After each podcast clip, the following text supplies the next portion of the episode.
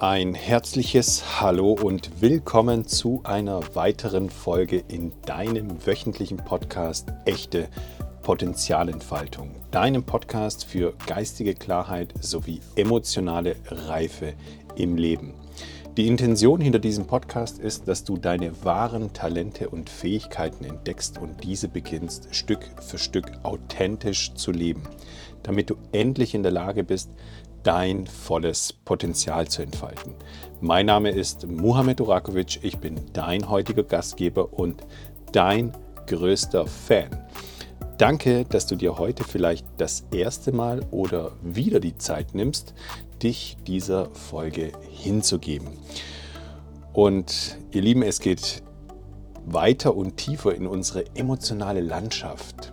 Und heute kommen wir zu meinem persönlichen bzw. einem weiteren persönlichen Game Changer, nämlich zum Thema, warum wir überhaupt eine Aktivität ausführen. Also warum tun wir, was wir tun? Eine simple Frage und äh, doch ist sie so komplex und der Grund für unsere Ausführung einer Aktivität ist meistens tatsächlich unsere Schattenstruktur, unsere unbewusste Schattenstruktur, obwohl wir die Handlungen bewusst ausführen. Und nahezu alle Psychologen sind sich ja einig, dass eigentlich alle Handlungen eines Menschen emotional gesteuert sind und wir leben doch so sehr in einer verkopften Welt. Weil wir meinen, alles mit dem Verstand zu lösen, alles mit dem Wissen zu lösen. Und der Verstand ist schon sehr hilfreich. Allerdings haben wir verlernt zu fühlen. Was meine ich damit? Nahezu alle, die jetzt zuhören, stimmen mir bestimmt zu, dass wir davon ausgehen, dass unsere Gedanken unsere Gefühle auslösen. Also haben wir schlechte Gedanken, lösen diese schlechte Gefühle aus und diese schlechten Gefühle lösen unsere schlechten Emotionen aus. Dieser Ansicht war ich lange auch, bis ich das Konzept von EBE e kennengelernt habe und mich der Ansicht geöffnet habe, dass unsere Emotionen unsere Gefühle auslösen und unsere Gefühle unsere Gedanken. Wie kann das sein? Wir wissen ja heute, dass das Unterbewusstsein uns schon eine Antwort gibt, bevor der Verstand überhaupt reagiert. Also falls wir uns die Frage stellen oder dabei sind, eine Entscheidung zu treffen, hat das Unterbewusstsein eigentlich auch schon entschieden, bevor der Verstand entschieden hat.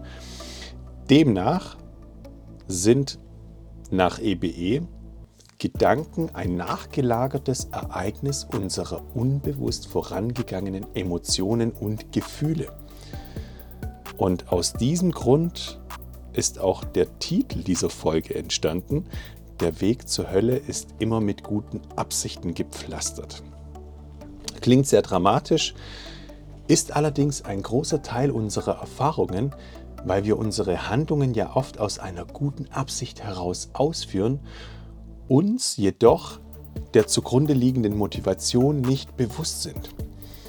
Und vielleicht hast du es ja auch schon das ein oder andere Mal erlebt, du hast einem Menschen etwas Gutes tun wollen und du hast im Endeffekt irgendwie einen Nachteil daraus gehabt, weil dieser Mensch diese Hilfe überhaupt nicht schätzen konnte. Oder im Nachgang war diese Hilfe vielleicht auch gar nicht gewollt. Ne?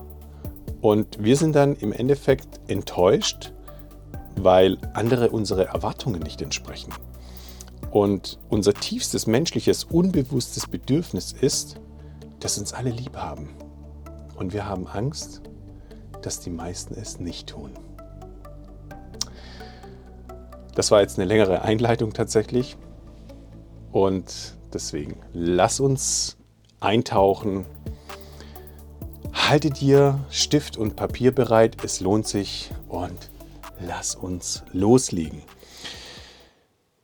In der Emotionslehre von EBE e wird unsere Absicht als ein innewohnendes, schöpferisches und ergebnisorientiertes Bedürfnis definiert.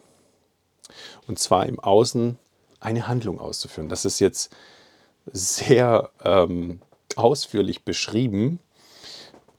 Und es ist im Endeffekt ganz einfach. Also du hast im Endeffekt ein Motiv, warum du eine Handlung ausführen möchtest. Und diese könntest du überprüfen. Und die Handlung besteht dann aus dem praktischen Vorgang, das beabsichtigte Ergebnis mit dem uns erwünschten Vorteil auszuführen. Was auch bedeutet, dass jede Handlung zu unserem Vorteil bedacht ist. Und doch haben wir uns je oder haben wir uns je in der Tiefe die Frage gestellt, was die wahre Motivation ist, eine Handlung auszuführen. Und nun liegt laut EBE e die Wahrscheinlichkeit bei 97 Prozent, dass die Motivation unserer Absicht zum größten Teil aus unbewusster und verletzter Emotionalität hervorgeht. Warum? Weil 97 Prozent von uns in der Kindheit nicht ausreichend mit emotionaler Nahrung oder gesunden Aus, äh, Anteilen, emotionalen Anteilen ausgestattet werden konnten, weil es die Eltern ja selbst nicht waren. Und solange wir uns die Frage nicht stellen, warum wir eine Absicht haben, warum wir eine Handlung ausführen oder warum wir ein bestimmtes Ergebnis suchen, können wir uns nie im Klaren darüber sein, ob unsere Handlung auf gesunden oder ungesunden Absichten gründet. Und warum ist das jetzt so elementar? Warum ist das so, so, ein, so ein elementarer Bestandteil im Leben? Weil wir ja sonst auch nie wissen, oder beziehungsweise weil wir sonst nie ein erfülltes Leben führen. Wir werden ein glückliches Leben führen. Das bedeutet, wir werden alles darauf ausrichten, dass uns die Dinge gelingen, damit wir ein gutes Gefühl haben und werden nie sicher sein können, dass wir im Endeffekt das ähm, aus Liebe tun, um ein erfülltes und freies Leben zu haben. So, und jetzt haben wir ja gelernt, hauptsächlich aus dem Verstand zu handeln. Jedoch stellen wir uns nie die Frage, was ist der zugrunde liegende Motiv für jene Handlung? Warum fährst du jetzt zur Arbeit? Ganz einfach. So, jetzt, jetzt hast du eine Antwort und ich lade dich ein, ähm, dir mehrere Antworten zu erlauben. Warum führst du eine Partnerschaft, eine Beziehung? Oder warum willst du unbedingt eine Partnerschaft, eine Beziehung? Warum hm, hast du dieses Hobby, was du jetzt hast? Und die Antworten darauf führen dich wohin? Die führen dich in die Tiefen deines Fuchsbaus im Endeffekt. Und dadurch, indem du dich der ganzen Sache öffnest, hast du die Möglichkeit, mehr über dich zu erfahren und mehr über deine Absichten zu erfahren. Und das ist auch der tiefere Sinn hinter dieser Folge, damit wir in der Tiefe erkennen, warum wir eine Handlung ausführen. Und da wir fast alle noch Kinder im Erwachsenenmantel sind, ist der tiefere Sinn hinter einer Handlung, sein Wohlbefinden zu steigern, indem wir anderen etwas Gutes tun damit wir selbst das Gefühl bekommen, dass wir gute Menschen sind. Um damit auch unseren fehlenden Selbstwert aufzupolieren. Oder der Klassiker, wir machen anderen Menschen einfach einen Gefallen. Wir tun etwas, um von dem Menschen Liebe zu bekommen, weil wir uns selbst nicht lieben. Und damit kompensieren wir im Endeffekt nichts anderes als unser Leid, wir kompensieren damit unsere verletzten Anteile im Emotionalkörper. Und deshalb beschreibt ja auch der Spruch, der Weg zur Hölle ist immer mit guten Absichten gepflastert, so bildhaft einen großen Teil unserer menschlichen Erfahrung. Wenn wir uns die zugrunde, zugrunde liegenden Motive nicht bewusst machen, so werden wir nie wirklich wissen, was uns und anderen zum, zum Guten dient. Wir helfen einem Bettler selten, indem wir ihm Geld geben. Das ist ja ein gutes Beispiel. Meistens haben wir Mitleid mit diesem Menschen. Was bedeutet, dass wir mit diesem Menschen ja mitleiden und uns auf eine niedere Schwingung oder auf die niedere Schwingung des Bettlers herablassen. Und das ist ja nicht mal wertend gemeint, also es ist auch nicht böse gemeint.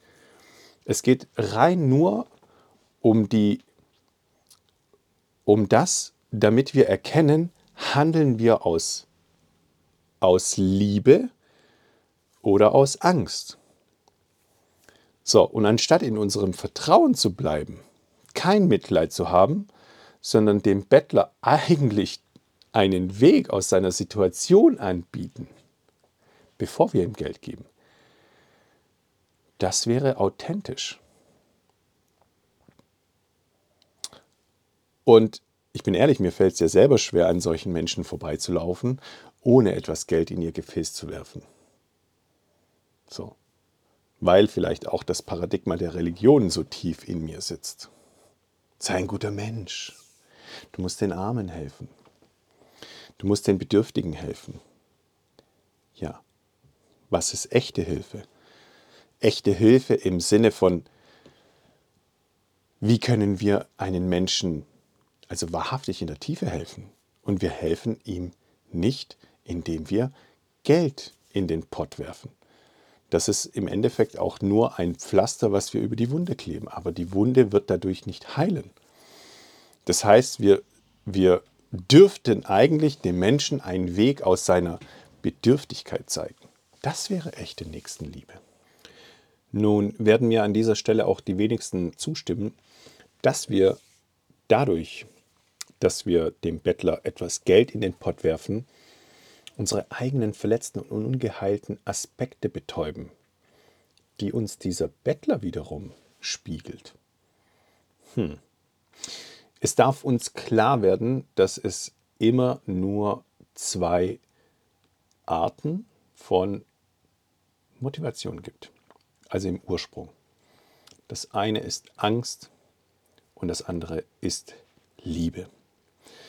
Und aus der Perspektive von EBE hat ja keiner von uns eine emotional gesunde Kindheit erlebt. Und das bedeutet ja wiederum, dass die überwältigende Mehrheit unserer Handlungen aus einem strategisch und defensiven Selbst hervorgehen. Kontrolliert. Das bedeutet, dass nahezu alle Absichten, Handlungen und Ergebnisse aus unserer Angst hervorgehen und nicht aus unserer authentischen Quelle, aus unserer Liebe heraus. Wie komme ich denn eigentlich jetzt zu dieser Ansicht? Oder wie kommt ein EBE zu dieser Ansicht? Nun ist es ja so, dass wir in der Regel nach Anerkennung, Aufmerksamkeit, Bestätigung, Wertschätzung und Liebe gieren. Das ist unser, unser Grundantrieb, ein guter Mensch zu sein. Und die Herausforderung darin liegt, das tatsächlich in der Tiefe zu erkennen und anzunehmen, damit wir etwas verändern können. Und das fällt uns so schwer, weil wir wollen ja diesen Teil in uns nicht loslassen, weil der gibt uns ja auch Energie. So, sei ein guter Mensch. Wir sind grundsätzlich gute Menschen. Kein Mensch kommt zur Welt und ist ein schlechter Mensch. Nein, wir werden dazu herangezogen. Meistens, dass wir keine Liebe bekommen. So einfach ist es. In der letzten Folge habe ich schon erwähnt, dass die meisten Menschen von sich behaupten, sie seien authentisch. Also allein schon die Aussage, dass du meinst, du bist authentisch, birgt ja schon, dass du es nicht bist. Und dieser authentische Teil, also oder dass wir meinen, dass es unser authentischer Teil ist nichts anderes als unser in der Kindheit erschaffenes strategisches Vorgehen. Weil wir gelernt haben, dass wir nicht darauf vertrauen können, von anderen in unserem authentischen Wesen erkannt und gefühlt worden zu sein. Also als Kinder. Wir wurden oft in unserem Entwicklungsspielraum begrenzt und uns wurde gesagt, was wir zu tun haben. Uns wurde gesagt, wie wir uns zu fühlen haben, obwohl wir wussten, hey, wir fühlen uns nicht so.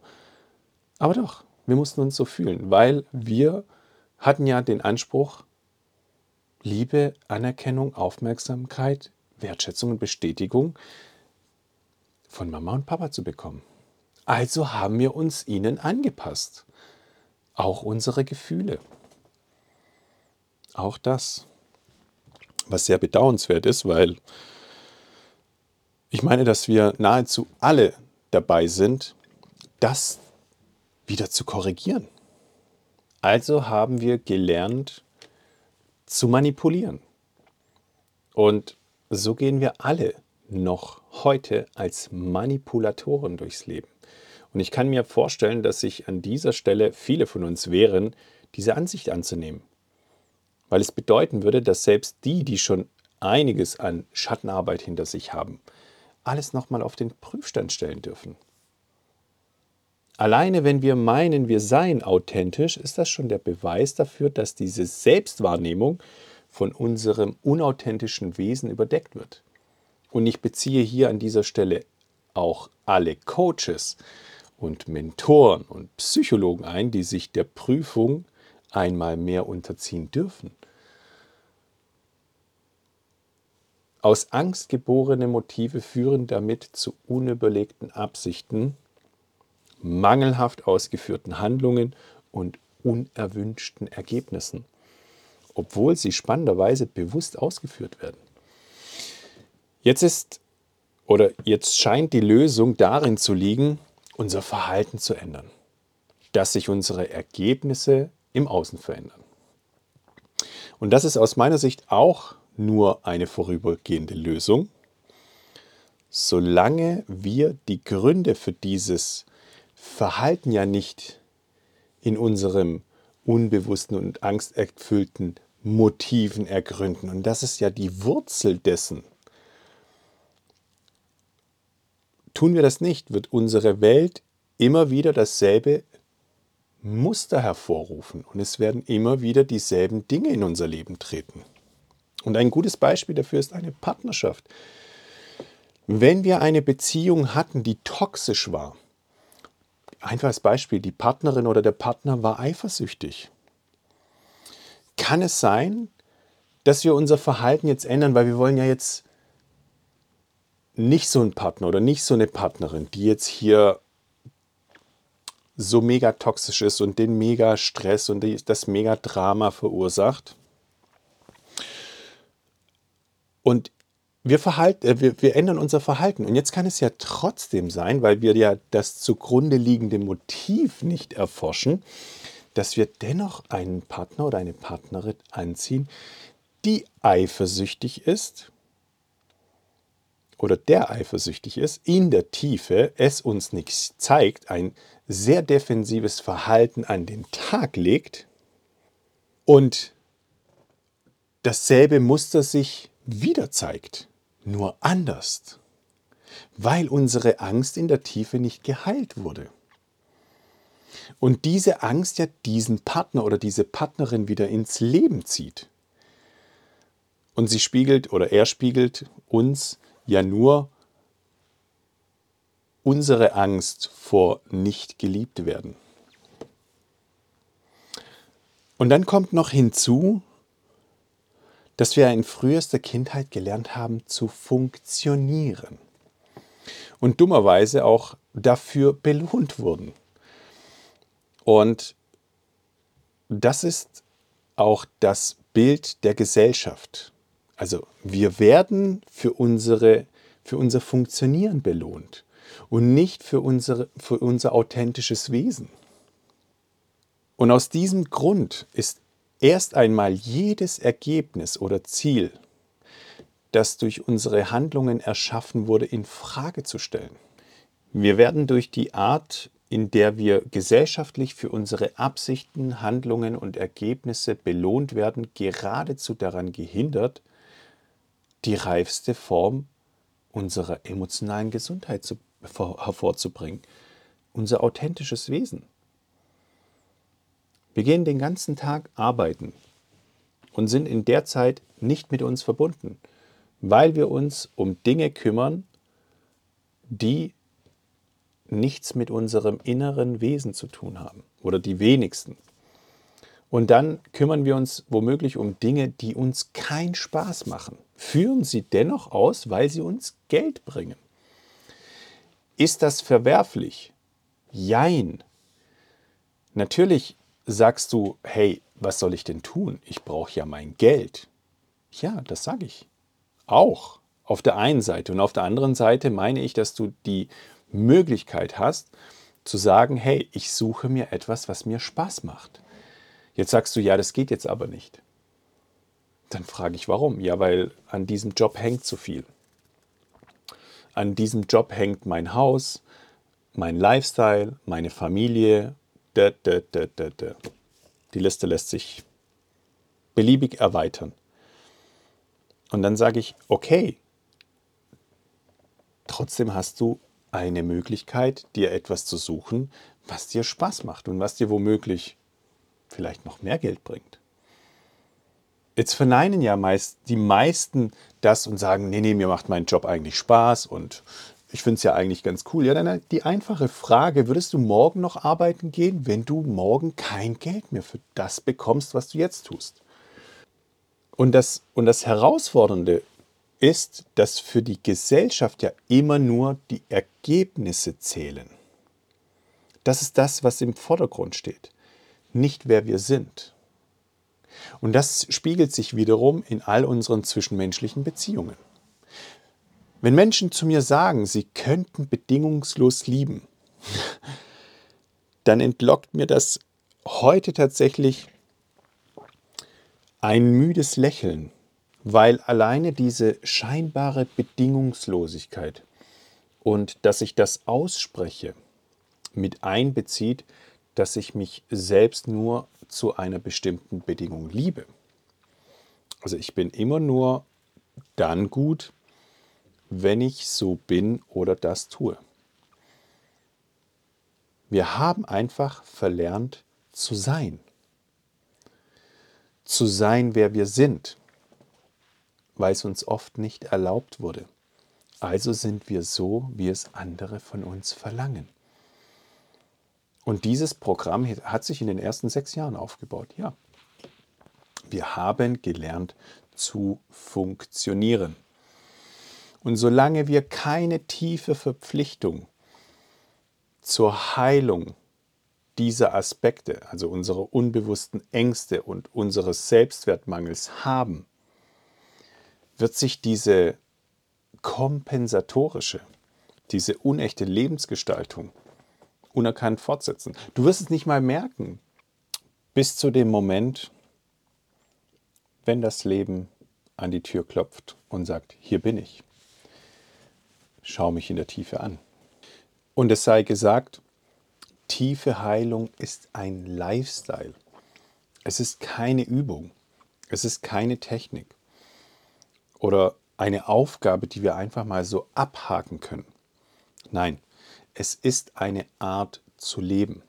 Es ist eine Art, sein Leben zu gestalten. Und wenn wir tatsächlich meinen, nur weil wir ein Coaching absolviert haben oder eine Coaching-Ausbildung sogar absolviert haben oder ein Psychologiestudium oder sogar promoviert haben, sind wir in Liebe mit uns oder haben all unsere Themen aufgearbeitet und wir müssen nichts mehr tun und wir können anderen sagen, wie sie sind und was sie zu tun haben, dann sind wir tatsächlich pure Narzissten. Also ich meine auch, dass bis wir zu diesem Punkt kommen, puh, puh.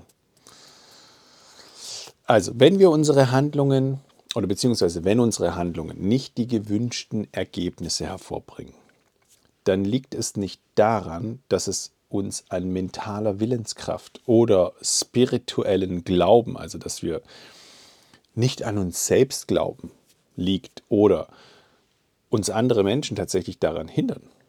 Es liegt schlichtweg daran, dass unsere tiefsten Motive hinter unseren Absichten und Handlungen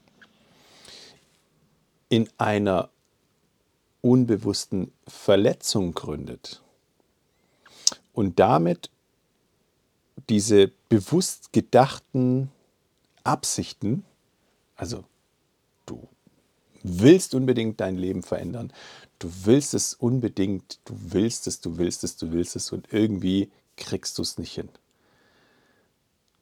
Dann ist es nicht der Wille, sondern es ist die darunter liegende emotionale, emotional verletzte Landschaft, die dich daran hindert, das tatsächlich auszuführen.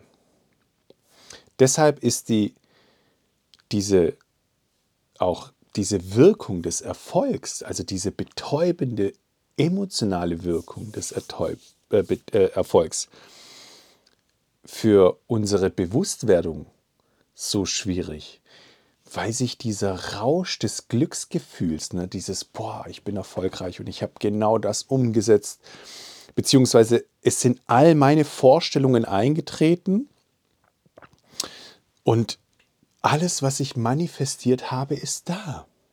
Und das liegt, legt sich durch dieses Glücksgefühl wie ein Schleier über diese ungesunden Motive. Also wir können, wir können, wir können, also wir können gute Dinge manifestieren, obwohl eine zugrunde liegende Angst das Ganze hervorruft. Es bedeutet allerdings auch nicht, dass unseren äußeren Erfolge ne, zu 100% auf unbewussten Kompensationen gründen. Also es heißt nicht, dass wir, dass das wirklich alles aus einer Angst ähm, hervorkommt. Bei manchen liegt die Wahrscheinlichkeit bei 10%, bei den anderen bei 20, bei 30. Dann gibt es auch Menschen, bei denen liegt die bei 90. Ne? Es gibt Menschen, die sind wirklich, also sehr, sehr wenige, sehr, sehr wenige, die dann tatsächlich aus wirklich nahezu gesunden Anteilen handeln. Und solange wir kein gesundes Selbstwertgefühl in uns integriert haben oder Authentizität, werden unsere erfolgreichen Handlungen im Leben immer durch dieses unechte Bedürfnis nach Macht, nach Sicherheit, nach Bestätigung motiviert werden. Also wir werden unsere Handlungen immer darauf auslegen. Und das ist, das ist die große Herausforderung, dass wir in der Tiefe oft die Dinge tun, weil wir anderen gefallen wollen, weil wir anderen etwas zuliebe tun. Und das geht sehr, sehr tief. Also diese Dynamik geht wirklich sehr, sehr tief. Und gerade die Menschen, die sagen, nee, mache ich nicht mehr, gerade die Menschen dürfen prüfen, ob das tatsächlich so ist. Ich bin der Meinung und ich bin der Ansicht und ich habe selbst die Erfahrung gemacht, weil ich auch der Meinung war, nein, das mache ich nicht mehr. Weil ja das genau das ist, was wir lösen wollen oder wovon wir uns lösen wollen aus dem Verstand heraus. Und auf der intellektuellen Ebene und auf der Wissensebene findet das auch statt. Nur in der Tiefe nicht. Weil wir uns ja auch zwingend dann mit, in Anführungszeichen, aufgestauten Emotionen beschäftigen dürfen. Manche nennen es äh, negativen Emotionen. Und das ist genau die Herausforderung. Und jetzt gibt es Menschen, die aus weltlicher Sicht selbstlos dienen und sich für andere Menschen hingeben oder aufopfern. Doch was Menschen als selbstloses Dienen und Mitgefühl ähm, meinen oder meinen daraus zu handeln, ist aus Sicht von EBE e nichts anderes als ein Produkt unseres oder unserer Minderwertigkeitsgefühle, die wir durch andere Menschen wiederum kompensieren wollen. Also das ist das Beispiel mit dem Bettler auch zu Beginn. Heißt das, dass wir anderen Menschen nicht mehr helfen sollen? Nein, wir dürfen lediglich unseren Antrieb dafür prüfen. Ob wir das tun, um uns gut zu fühlen oder weil wir anderen Menschen aus Liebe unterstützen. An dieser Stelle sei gesagt, dass es in der Lehre von EBE e nicht darum geht, die Dinge in der Tiefe zu bewerten oder zu entwerten. EBE e lädt lediglich dazu ein, zu prüfen, aus welcher Quelle unser Antrieb fließt. EBE e weist auch darauf hin, dass unsere Authentizität nie ausschließlich durch unsere Absichten, Handlungen oder Erfolge im Leben reflektiert wird. Das ist auch wichtig zu sagen. Und jetzt geht es darum, die aus gesunder Selbstliebe geborene Motivation zu erkennen. Das ist die wahre Authentizität von uns. Und diese Ergebnisse, die dadurch entspringen, sind wahre Liebe. Und hier an dieser Stelle eignet sich das Beispiel aus einer Beziehung, aus einer Partnerschaft, aus einer tiefen Partnerschaft. Wenn wir uns in dem State des Geben und Nehmens befinden, dann ist die Wahrscheinlichkeit sehr hoch, dass wir immer wieder Enttäuschungen erfahren. Warum? Weil wir unser Tun immer darauf ausrichten, etwas dafür zu erhalten, weil Geben und Nehmen basiert auf einem schlichten Handel. Somit liegt den meisten Handlungen in einer unauthentischen Partnerschaft diese unbewusste Angst zugrunde. Und zwar diese unbewusste Angst, vom Partner oder von der Partnerin nicht geliebt zu werden. Also tun wir alles aus dieser Angst heraus, geliebt zu werden. Und jetzt kommt's. In diesem Handel, zu welchen Bedingungen lieben wir unseren Partner oder Partnerin? Wie muss er oder sie sein, damit wir uns gut fühlen? Oder ihn oder sie lieben. Seien wir ehrlich zu uns. Und es geht darum, radikal ehrlich zu uns zu sein. Das ist die Grundvoraussetzung. Ohne eine gesunde Selbstliebe bauen wir das Haus des Lebens auf Treibsand auf. Und das wird uns um die Ohren fliegen. Eine Partnerschaft, die auf Dauer auf dieser Angst aufbaut, dass wir ständig etwas tun müssen, um gut genug zu sein. Dieses Kartenhaus fällt irgendwann in sich zusammen. Und genau diese Wahrheit, also dass wir immer etwas tun müssen, dass wir gut sind, zeigt sich dann am deutlichsten, wenn mega erfolgreiche Menschen plötzlich am Höhepunkt ihres Erfolgs abstürzen weil es gibt nichts mehr zu erreichen. So, und dann merken sie, oh, das ist es ja gar nicht. Weil es gibt ja nichts mehr, wonach ich streben könnte. Und dann macht sich dieses Minderwertigkeitsgefühl wirklich breit. Weil wir nichts mehr haben, womit wir es kompensieren können. Und der Zusammenbruch unserer äußeren Fassade liegt immer in uns.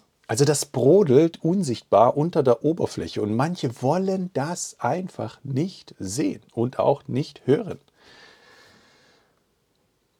Ihr kennt das selbst, wie ihr seht, ihr seht Menschen und du brauchst nicht mal ein Prophet sein oder eine Prophetin, um gewisse Dinge vorauszusagen. Du siehst Menschen einfach bildlich gesehen in einem Auto sitzen und fahren mit 250 kmh auf eine Betonwand zu.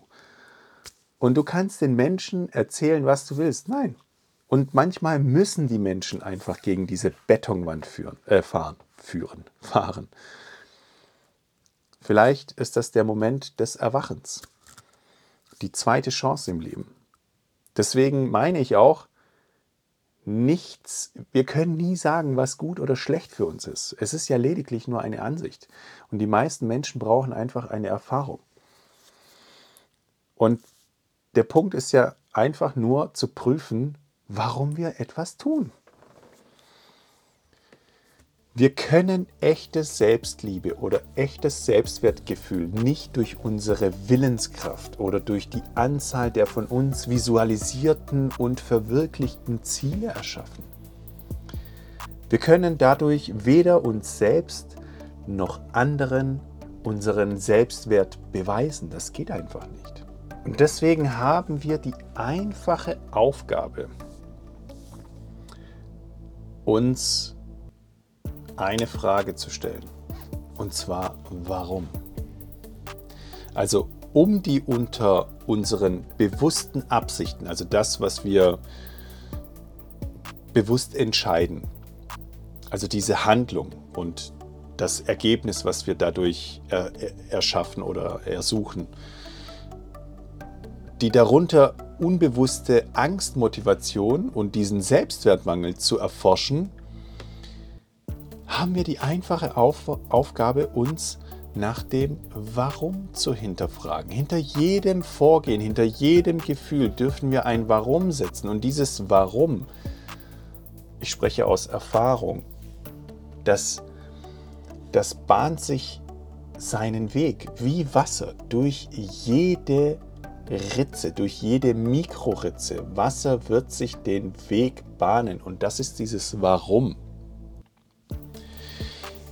Alleine die Umsetzung und das Hineinleben in diese Lebensfragen kann das Leben von Grund auf verändern.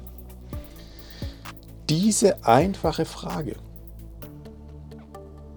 Und das gibt uns auch nochmal eine ganz andere Vorstellung von Leben, weil wir beginnen, die Dinge klarer zu sehen.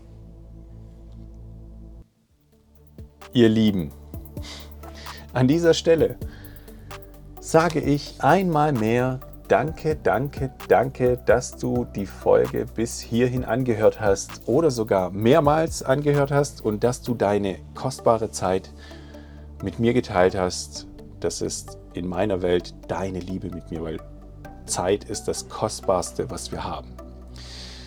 Das war echte Potenzialentfaltung, dein wöchentlicher Podcast für geistige Klarheit und emotionale Reife im Leben. Teile diesen Podcast gerne mit den Menschen, von denen du meinst, dass es ihnen gut tun würde. Und lass gerne eine Bewertung da. Vielleicht abonnierst du meinen Kanal und denk dabei daran, die Glocke zu aktivieren, so bekommst du immer die Mitteilung, wenn meine neueste Folge online ist.